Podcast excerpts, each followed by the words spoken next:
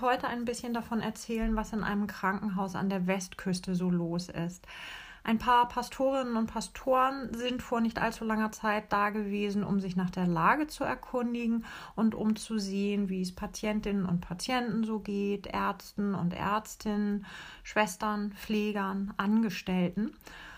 Und die Lage ist so, dass es noch Kapazitäten gibt. Ähm, das Krankenhauspersonal arbeitet zum Glück noch nicht am Limit, was ja sehr gut ist. Aber das heißt noch lange nicht, dass die Situation total entspannt ist. Die angebotene Seelsorge, die wurde sehr dankbar angenommen, weil die ganze Situation natürlich belastend ist. Kleiner Hinweis am Rande, selbstverständlich waren die Seelsorgerinnen und Seelsorger in Schutzanzügen unterwegs und haben sich genauestens an die Hygienevorschriften gehalten und an sonstige Regeln, während sie im Krankenhaus unterwegs waren. Das ist mir nochmal ganz wichtig, das zu betonen. Dieses Krankenhaus hat, wie viele andere inzwischen auch, eine Corona-Station. Und auf dieser Corona-Station sterben Menschen. Und das Schlimme daran ist, diese Menschen, die sterben da ganz alleine. Es darf ja niemand zu ihnen. Familienangehörige, äh, die dürfen diese sterbenden Menschen ja nicht besuchen. Und auch das Klinikpersonal darf sich nicht länger als nötig bei den Patienten aufhalten, weil die Ansteckungsgefahr eben so groß ist.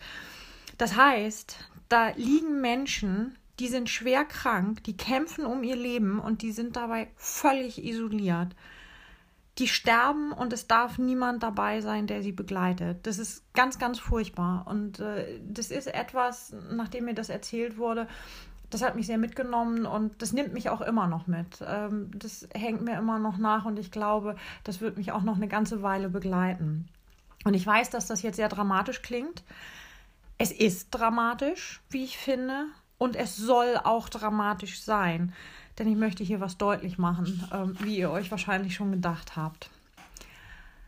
Es ist schon spannend, wie solche Geschehnisse manchmal ganz zufällig mit einem Bibeltext zusammenfallen, der gemacht ist, der wie gemacht ist für die Situation, in der wir uns gerade befinden.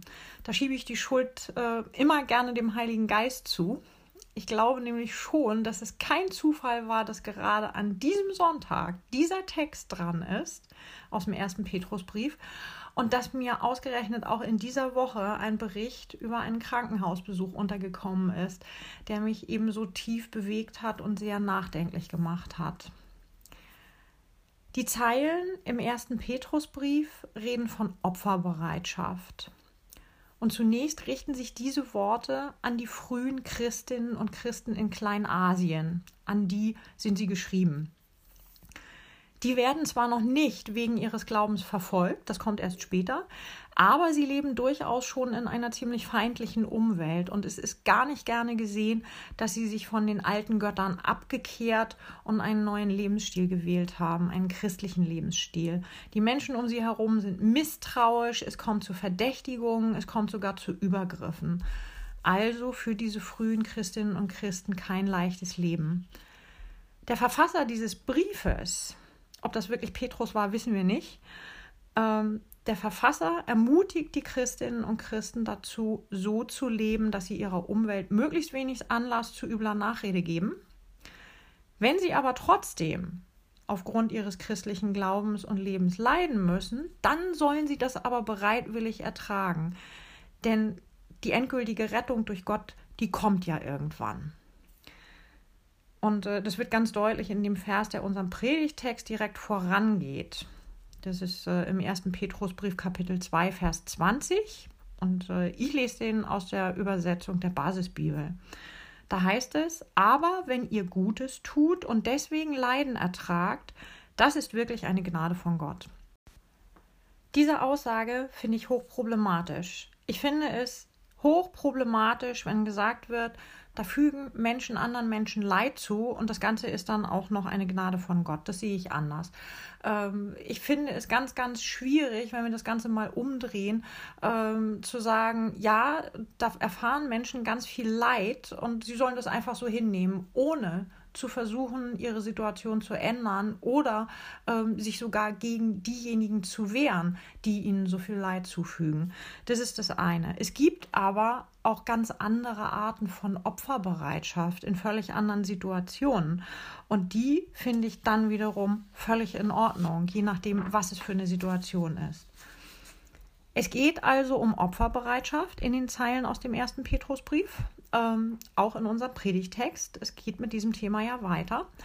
Und was dazu passt, ist, dass auch unsere Opferbereitschaft heute gefragt ist damit wir die Menschen um uns herum gerade nicht diesem unsäglichen Leid aussetzen, von dem ich anfangs erzählt habe. Unsere Opferbereitschaft ist gefragt, damit Menschen möglichst nicht völlig isoliert auf einer Corona-Station liegen, da um ihr Leben kämpfen und womöglich auch noch ganz einsam sterben.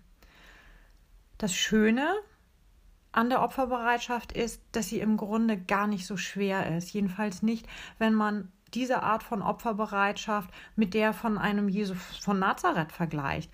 Denn darum geht es ja in unserem Predigtext. Ne, der Text vorher, der äh, fängt mit äh, der Opferbereitschaft der Menschen an und dann geht es weiter mit der Opferbereitschaft eines Jesus Christus.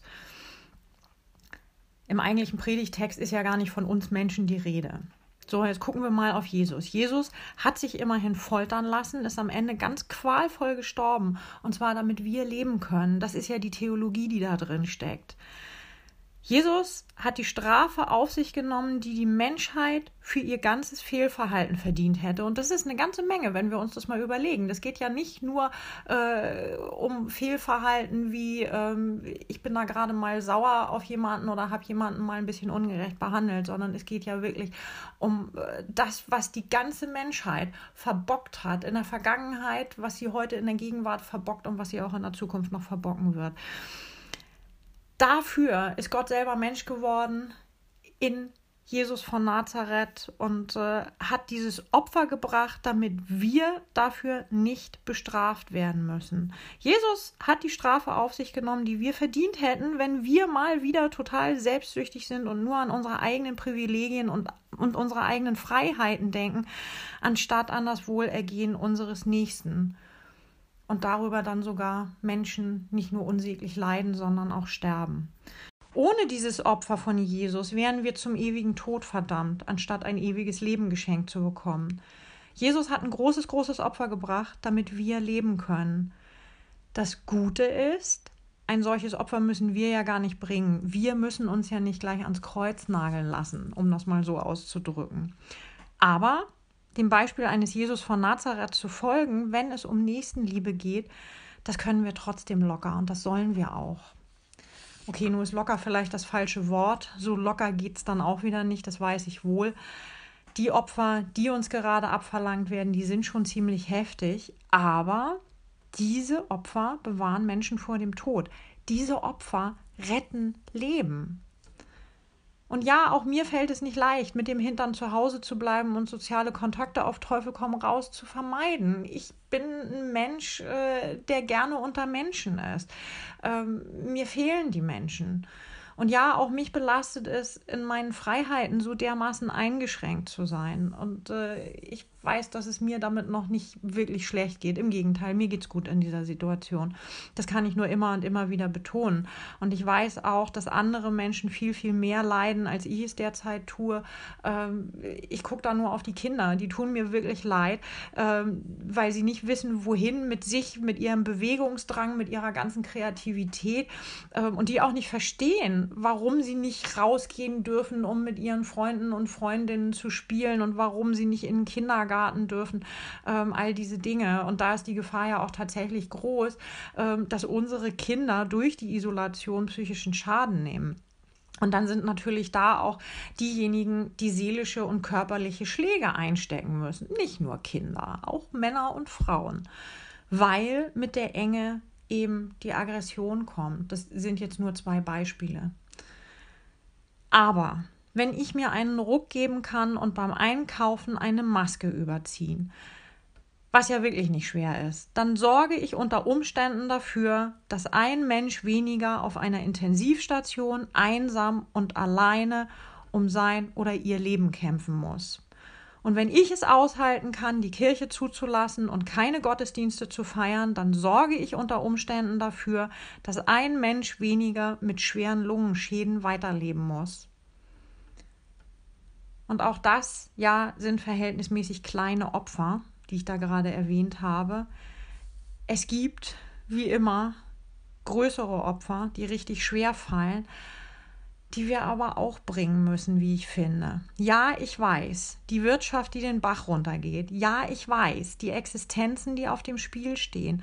Aber das frage ich jetzt allen Ernstes. Was ist mit der Existenz der Menschen, die da auf den Corona-Stationen liegen? Was ist mit der Existenz der Menschen, die einen geliebten anderen in seinen letzten Tagen und Stunden nicht einmal mehr begleiten können, geschweige denn Abschied nehmen? Zählen die nicht? Zählen die weniger als diejenigen, die aufgrund der Corona-Krise ihre Arbeit verloren haben? Zählen die weniger als unsere Freiheiten und unsere Privilegien? Ja, ich weiß, der Lockdown, der dauert gefühlt schon viel zu lange und der zermürbt. Aber wenn ich es irgendwie schaffe, mein Geschäft, mein Hotel, mein Restaurant, mein Museum, mein Kino, mein Fitnesscenter, mein Schwimmbad, meine Kirche noch ein bisschen länger geschlossen zu lassen, dann rette ich damit Menschenleben. Und eigentlich ist es doch ganz schön, dass wir gerade jetzt die Möglichkeit haben, dem Beispiel eines Jesus von Nazareth so gründlich zu folgen. Das ist doch das, wofür wir Christinnen und Christen gemacht sind, dem Beispiel von Jesus zu folgen.